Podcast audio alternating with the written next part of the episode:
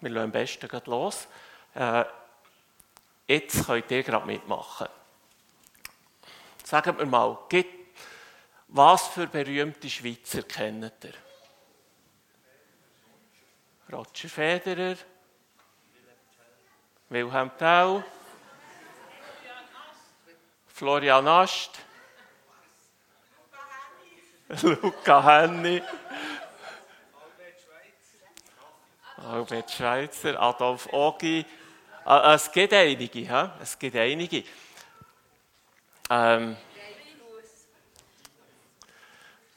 genau, also, wir kennen alle berühmte Schweizerinnen und Schweizer. Ähm, sind jetzt vor allem Männer genannt worden. Ähm, das ist ja auch noch etwas. Aber das mit dem Berühmtsein, oder? darum kennen wir sie ja. Weil sie eben berühmt sind.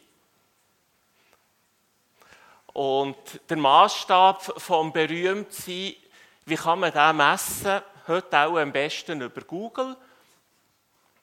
Äh, wenn ich Roger Federer eingebe in der Suchmaschine von Google, dann geht es weniger als eine Sekunde und ich habe 57 Millionen Ergebnisse. Wow! Wilhelm Tell, ähm, der ist auch bei 32 Millionen. Finde das noch gut für einen, wo man nicht einmal weiß, ob es ihn wirklich gegeben hat. Es sieht etwas anders aus, äh, wenn ich nach meinem Namen anfange zu googeln. Martin.ober. Ähm, das habe ich zwei Möglichkeiten. Entweder speut es mir enorm viel aus, weil Google ähm, mein Vor- und mein Nachnamen nicht in Zusammenhang bringt, oder, weil ich nicht berühmt bin. Und dann sucht er einerseits nach Martin und andererseits nach Ober und dann findet er ganz viel irgendwo Ergebnis. Oder ich tue sie Anführungszeichen, dann tut er genau nach dieser Phrase suchen und dann gibt es fast keine Ergebnisse mehr. Das ist die Realität. Und das Lustige bei meinem Namen ist, ähm, wenn ich den eben suche, die ersten Ergebnisse, die er kommen, die betreffen gar nicht mehr, sondern einen anderen, der gleich heisst. Und wenn ich anfange blättern, aber wer macht das schon blättern bei Google? Irgendwann taucht ja auch noch das eine oder andere Ergebnis auf, das mich wirklich betrifft. Also kann ich mit gutem Recht sagen, ähm, ich bin nicht berühmt und jetzt tue ich etwas unterstellen. Ähm, ich gehe davon aus, dass die allermeisten von uns nicht berühmt sind. Einmal nach dem Maßstab von Google.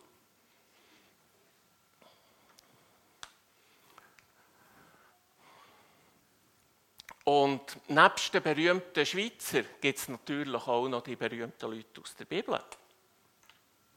Kennen ihr das, ein paar Namen? So ein paar Koryphäen? David. David, ja. Josef. Jesus. Genau, also, aber da kommen auch ganz viel. Und ähm, bei der Bibelprominenz ist es ähnlich. Oder wenn man dort den Paulus eingeht, dann kommen 98 Millionen. Ähm, eben, da können wir, können wir jetzt so eine Rangliste erstellen wer das dort wirklich berühmt ist. Äh, ich werde heute über jemanden reden, der zu den Nicht-Berühmten aus der Bibel gehört.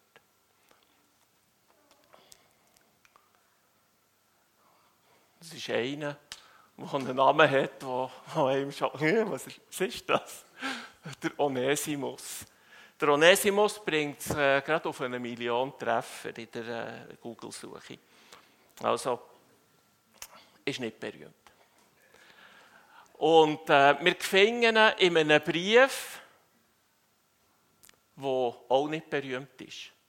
Unter den Briefen im Neuen Testament, da gibt es so die mit den kernigen Versen drin, wo, wo fast jeder und jeder, der sich mit dem christlichen Glauben auseinandersetzt, kennt. Römerbrief zum Beispiel. Ähm, ich rede jetzt heute über Onesimus und den finden wir im Philemon-Brief. Nicht ein berühmter Brief. Und ich werde dort eigentlich auch anschließen an das, was vorhin der Tino Stelio angesprochen hat. Ähm, es geht eben nicht immer um das Grosse, um das Gewaltige, sondern es geht um das, was ich kann, um das, was ich bin, an meinem Platz. Und da müssen wir nicht einen Maßstab von berühmt sein äh, daran anlegen. Ich glaube, es tut uns gut, wenn wir auf das Kleine, auf das Unscheinbare, auf das Unbedeutende, auf das Nicht-Berühmte achten und uns herausfordern lassen wir uns überhaupt auch ansprechen. Lassen wir uns ansprechen von einer Geschichte vom Onesimus oder nur, wenn es der Petrus ist. Und der Petrus, das ist einer, der jetzt ja wieder ziemlich ähm, gerade so Saison hat, oder? Wenn es so auf Ostern zugeht, dann kommen auch die Geschichten von Petrus mit Schwert und Ohrabschlag und ähm, Führung Jesus verteidigen und verleugnen und grennen, einfach so richtig Drama. Oder das sind so die knackigen Geschichten. Ähm, ja, die hören wir gerne, aber lassen wir uns für, auch für eine Geschichte von Monesimus berühren. Und meine These ist heute Morgen, ich denke, dass mein Leben mit dem Leben von Onesimus noch ganz recht viel könnte gemeinsam haben. Und darum, wenn wir das entdecken wollen, müssen wir jetzt anfangen, auch den Brief an Philemon entdecken. Der ist geschrieben worden im Jahr 60 von Paulus. Der Paulus war dann im Gefängnis oder unter Hausarrest, sehr wahrscheinlich zu Rom. Und adressiert ist der Brief an Philemon. Darum heißt er eben Philemon-Brief. Der Philemon war ein Christ, der in Kolossai gelebt hat. Das ist eine Stadt der heutigen Türkei. Ähm, ihr kennt vielleicht den Brief an Kolosser. Ähm, der war ein Christ in dieser Stadt und sehr wahrscheinlich hat der Philemon zu dieser Gemeinde gehört, wo eben auch der Kolosserbrief her ist. Und der Philemon-Brief gilt als ein privater Brief von Paulus, als ein sehr persönlicher Brief. Und da fängt jetzt noch ganz etwas Neckisches an. Ähm, da fängt eigentlich schon damit an mit der Situation, was ein sehr privater, persönlicher Brief, und wir reden heute 2000 Jahre später darüber, ähm, noch speziell. Aber das war so angelegt von Anfang an.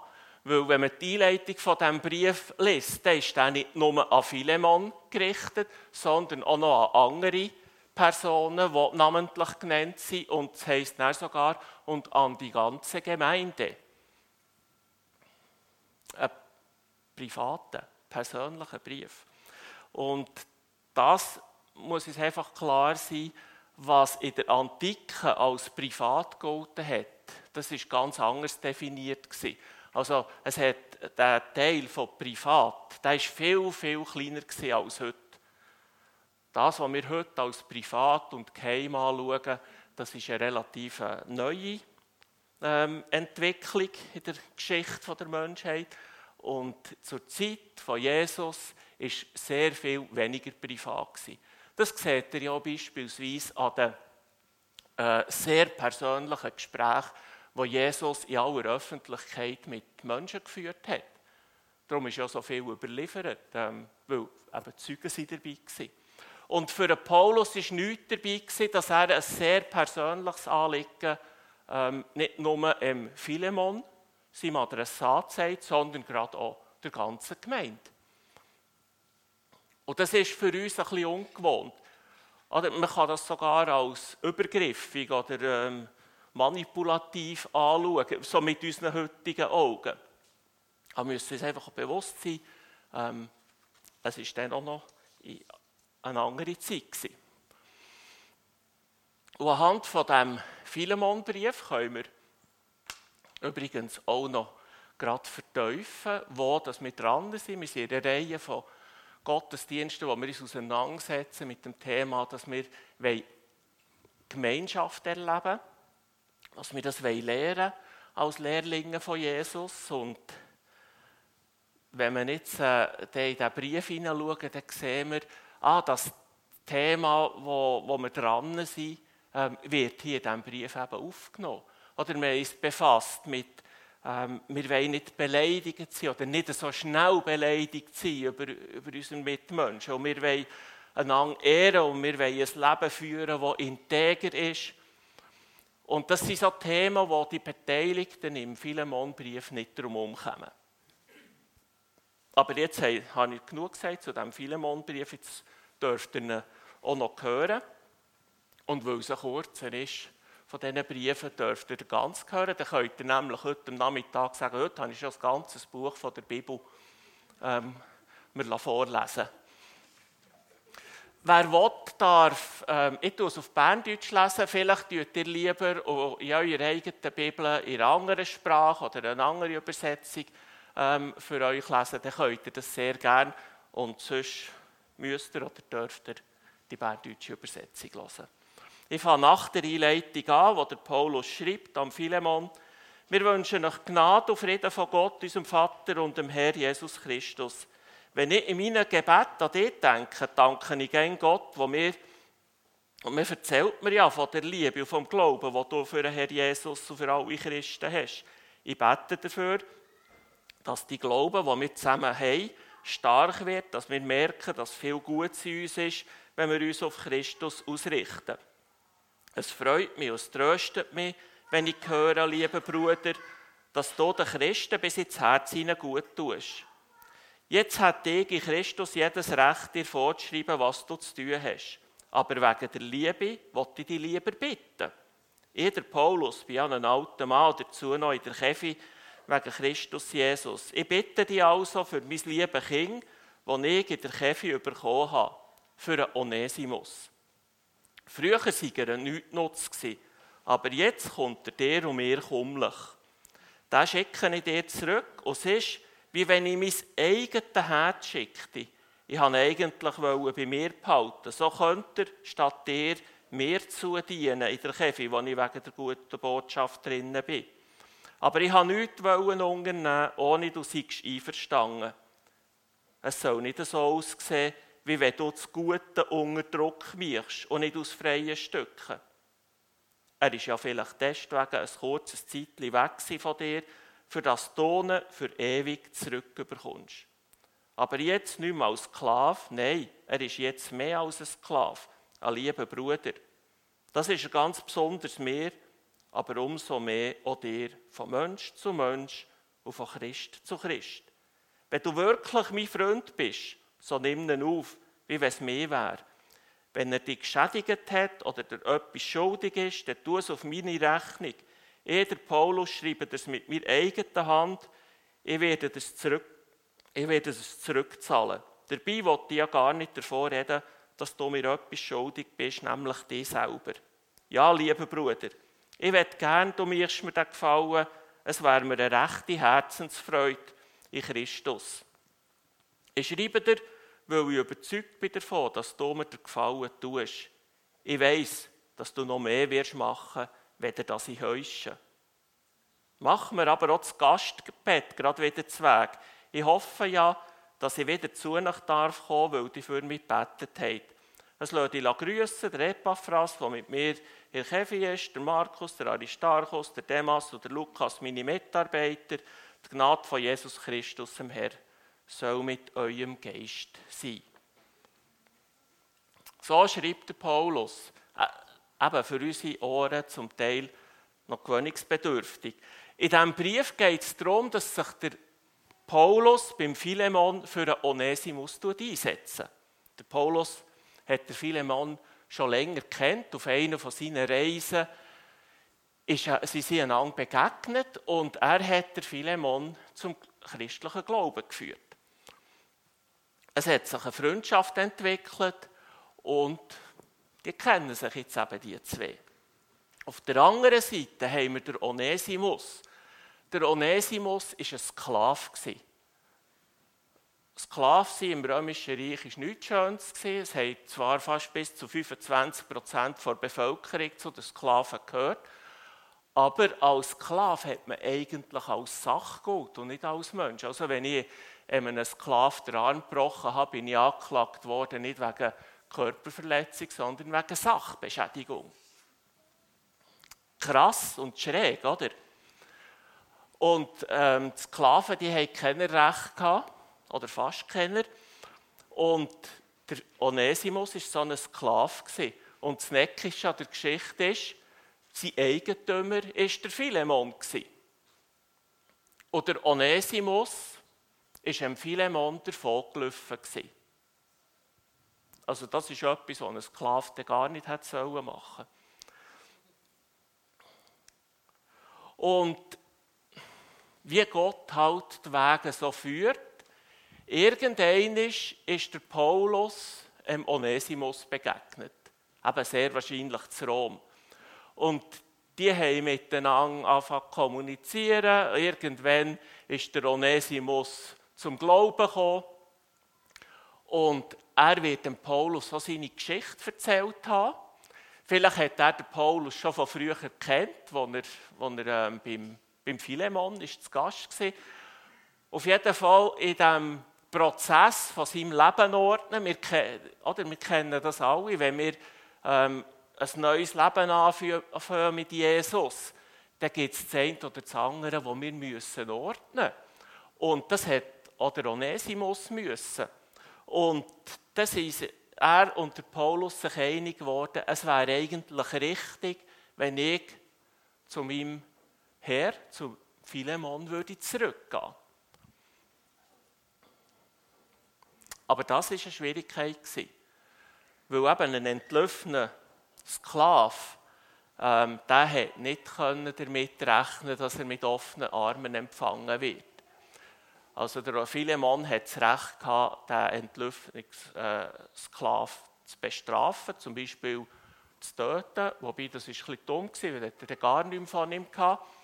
Ähm, aber er konnte noch verkaufen, zum Beispiel auf einer Galeere, ähm, dass er dort geht rudern, auf einem römischen Kriegsschiff oder so, bis er stirbt. Also, war eine schwierige Ausgangslage. Und darum hat der Paulus den Brief im Onesimus mitgegeben auf die Reise, dass er den dem Philemon gibt, bevor er ihm den Kopf abschlägt. Oder sonst irgendetwas mit ihm macht. Und jetzt ist klar, ähm, wenn ich sage, erlebe echte Gemeinschaft. Ähm, der Philemon und der Onesimus, die werden noch ein paar Lektionen miteinander müssen üben. Weil in der Vergangenheit haben die eine Geschichte gehabt, die man nicht näher kennt, aber auf jeden Fall werden beide Gründe haben, für äh, beleidigt zu sein übereinander. Und zwischen Sklave und Herr hat es natürlich nicht eine eine Geschichte oder eine, Kultur gegeben, wo man, wo man sich einander geehrt hätte. Und eben so ein integres Leben hat es auch nicht gegeben. Oder das, das Davonlaufen ähm, zeigt ja auch, dass irgendetwas nicht gut ist gelaufen war. Also die haben ein paar Baustellen gehabt, die zwei, die sie jetzt in Zukunft müssen bewältigen müssen. So weit, so gut. Ähm, jetzt könnte man sagen, ja, dann macht mal die zwei. Aber man kann auch sagen, ähm, ja, was heisst es eigentlich für uns? Was bedeutet jetzt der Philemon-Brief und die Geschichte von Onesimus und dem Philemon ähm, für uns heute, 2022? Wir können einfach mal etwas im übertragenen Sinn lernen. Das finde ich auch wichtig. Weil die kleine Geschichte von Onesimus, die bettet sich ein in die grosse Geschichte, die Gott mit uns Menschen schreibt. Also, die ist eingebettet in eine ganz grosse Geschichte. Und wenn wir im übertragenen Sinn schauen, dann entdecken wir, dass so wie der Paulus sich für einen Onesimus einsetzt, setzt sich Jesus für jeden Menschen ein. So wie der Paulus für einen Sklaven eintritt, tritt auch Jesus für die Sklaven von der Sünde ein. Jeder Mensch ist ein Sklave von der Sünde.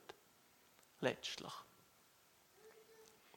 So wie der Paulus für die Versöhnung vom Onesimus und dem Philemon eintritt, so werden wir durch Jesus mit Gott versöhnt. So wie der Paulus anbietet, ich übernehme die Schulden, die der Onesimus bei dir, Philemon, hat. So hat Jesus am Kreuz meine Schuld übernommen. Und so, wie der Onesimus zu seinem Herz zurückkehrt, kehren auch wir immer wieder zu Gott zurück. Also wir sehen ganz grundlegende ähm, Sachen, die Jesus, Jesus uns beibringen will. Jesus kommt für die Menschen zu verändern. Er kommt für das Zerwürfnis zu heilen. Er kommt für gesellschaftliche Hindernisse zu überwinden. Zum Beispiel hier das Hindernis zwischen einem Herr und einem Sklaven. Und ich werde auf einen Aspekt von der ganzen Geschichte noch ein bisschen näher eingehen, nämlich auf den Vers 11. Erinnert mich, als ich den vorgelesen habe, da hat der Paulus geschrieben, der Onesimus sei ein Nichtnutz gewesen. Jetzt hier auf Hochdeutsch heißt der Vers, Onesimus war dir in der Vergangenheit nicht von Nutzen, doch jetzt ist er es für uns beide. Und da müssen wir wissen, dass der Paulus hier ein Wortspiel macht. Onesimus war ein berühmter Name für Sklaven, dann, ist recht verbreitet. Und der Name bedeutet der Nützliche. Also Onesimus bedeutet der Nützliche oder der Gewinnbringende oder der Hilfreiche. Oder jetzt seht ihr das, Hilf, äh, das Wortspiel, das der Paulus macht. Er sagt eigentlich, der nützlich ist ein Nichtnutz. Aber jetzt ist er uns beide nützlich. Oder das ist das Wortspiel. Und wenn, wenn ein Wortspiel gemacht wird, dann muss man aufpassen, dass man nicht am Wort bleibt hängen. Äh, das ist ähnlich, wie wenn wir Bilder brauchen in Sprache. Äh, dann kann es so sein, dass wir vielleicht dann plötzlich gerade ähm, etwas Falsches verstehen. Weil, oder wenn wir sagen, ja, du bist nützlich, dann löst jetzt das bei uns vielleicht aus, geht es darum, dass wir nützliche Idioten sind oder dass wir einander ausnutzen oder um was ist da? Nein, es geht um viel mehr, wir müssen den tiefen Sinn dahinter erkennen, hinter diesem Wortspiel. Es geht darum, dass der Onesimus seine Bestimmung für sein Leben hat erkennen. Oder wenn er eben nützlich heisst, ähm, dass er auch anfängt nützlich sein. Und ähm, das wird der Paulus hier im Philemon ähm, erklären. Und sagt, der nützlich ist er nicht nutz aber jetzt ist er für uns beide nützlich. Er erfüllt seine Bestimmung. Oder ein weggelaufener Sklave erfüllt natürlich nicht seine Bestimmung. Das ist ja sogar ein Schaden am Vermögen von seinem Eigentümer. Ein Sklave hat etwa so 2000 Sesterzen gekostet, ein Esel hat etwa 500 gekostet. Also, man hätte halt schon einen Verlust gehabt, wenn einer weggelaufen ist.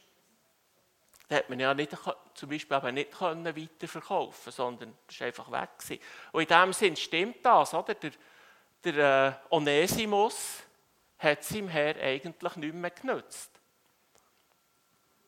Weil jetzt aber in der Zwischenzeit etwas passiert ist, etwas Entscheidendes, so zwischen Onesimus und Gott, indem er zum Glauben gekommen ist, ist er eben noch ein Paulus, ein Freund und Bruder geworden. Und jetzt sagt der Paulus dem Philemon, hey, der Sklave könnte dir auch zum Freund und Bruder werden, so wie er mir das geworden ist. Und der Mensch ist eben nicht nutzlos, sondern er ähm, ist dran, seine Bestimmung zu entdecken. Und statt verloren ist er jetzt gefunden und gerettet. Und statt flüchtend durch das römische Reich zu irren, ist er angekommen und fängt an, sein Leben zu entfalten. Und das dürfen wir alle zusammen für uns eben auch in Anspruch nehmen. Jedes von uns ist von der Schöpfung her wertvoll. So hat es Gott gemacht. Oder jedes von uns heisst, du bist ein Schatz, du bist wertvoll, du bist wichtig, du bist wunderbar. Das sind Sachen, die Gott über dem Leben von jedem Menschen ausspricht. Ähnlich wie der Onesimus schon von Anfang an heisst, du bist nützlich. Sogar dann, wo er ein Nichtnutz war. Also Gott redet zu uns in den höchsten, positivsten Tönen. Und wir haben die Chance, dass er, wenn wir eine Beziehung mit Gott eingehen, dass er auch anfangen ein grösseres Bild zeichnen von unserem Leben. Dass er aufzeigen kann, dass er Ideen, Möglichkeiten, Pläne hat, dass wir auch immer wieder Gelegenheiten entdecken, wo wir uns im Reich von Gott nützlich machen können. Oder man kann dem ja fromm sagen, wie wir ihm dienen können. Und das nützlich machen passiert eben nicht nur im Verhältnis zu Gott, sondern immer auch im Verhältnis zu anderen Menschen. Das zeigt der Philemon-Brief eben auch. Es ist sehr sinnstiftend, wenn wir Teil von einem grösseren Ganzen sind. Wie zum Beispiel hier, wenn wir sagen, wir sind Teil der Quelle. Und ich werde zum Schluss, zum Anfang zurückkommen. Es geht im Leben nicht darum, berühmt zu sein oder berühmt zu werden. Berühmt sein ist im Übrigen oft mehr eine Last als ein Genuss. Aber es geht darum, dass wir von Anfang an unseren Wert im Reich von Gott zu entdecken. Und dass wir uns entscheiden, ich will nützlich sein im Reich von Gott. Wie der Onesimus. Ich will das Wertvolle, das Gott in mich gelegt hat, das will ich zur Entfaltung bringen. Und denken wir immer wieder daran, das ist nicht ein Prozess, der einfach auf der Bühne passiert. Oder bei der ersten, bei der ersten Castingshow, die wir kennen, das ist ja die Berufung vom König David, 1. Äh, Samuel 16, ist der äh, Samuel zur Familie von Isai geschickt worden.